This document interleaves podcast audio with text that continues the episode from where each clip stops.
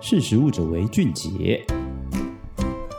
大家好，欢迎收听今天的识食物者为俊杰，我是于婷。那今天的主题呢，要来跟大家分享的和厨余机有关。那其实这不单单只是厨余机，而是它背后的特别的服务。那我们在其实常常在吃不下的剩菜剩饭啊、骨头啊，或是掉到地上的食物屑屑，都会变成厨余。那这也是人类长久以来非常直观的生活方式。但是呢，厨意它不仅会增加厨房的异味，引来蟑螂啊、老鼠，那也会造成食物的浪费。那在网络上搜寻厨余机这项商品呢，可以找到两百款以上的相关商品。那表示说呢，家用厨余机的市场也正在发展中。那根据联合国统计，全球有将近三分之一的食物遭到浪费。那近年来呢，国内外有许多厂商，他们陆续推出解决剩食的计划。那像是有啤酒厂啊，他们就把即席面包拿来酿酿酒。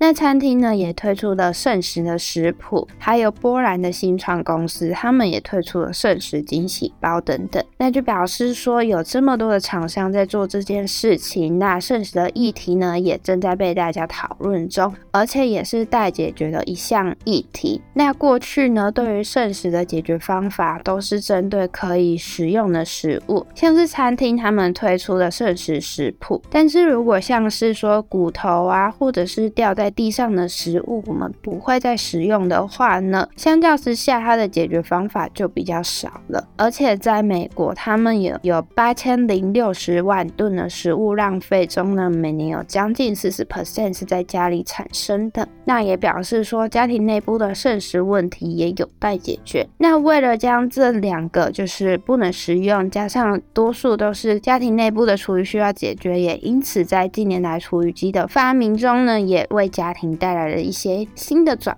变。那把食物呢，想要做到最大的循环价值啊，其实厨余机他们如果可以把家中的厨余转化成干燥无味的颗粒，减少厨房异味的产生，那其实在美国加州有一间公司叫做 Meal，它就借助了厨余机的商机，然后把转化成干燥颗粒的厨余回收再制成鸡饲料送到农场，那这样呢就可以达到真正的循环利用。那有别于呢一般。家用的厨余机，消费者他们使用完毕后啊，可以直接将这些食物颗粒堆放到自家的庭院里，作为那个土壤啊，或是花圃盆栽的堆肥使用。那 Meal 呢，他们更规划了回收的机制，透过会员制的方式呢，可以把那些已经被转化好的厨余颗粒呀，装入 Meal 他们提供的寄送箱送回去。那他们会再做后续的加工处理，把这些做成鸡饲料送到农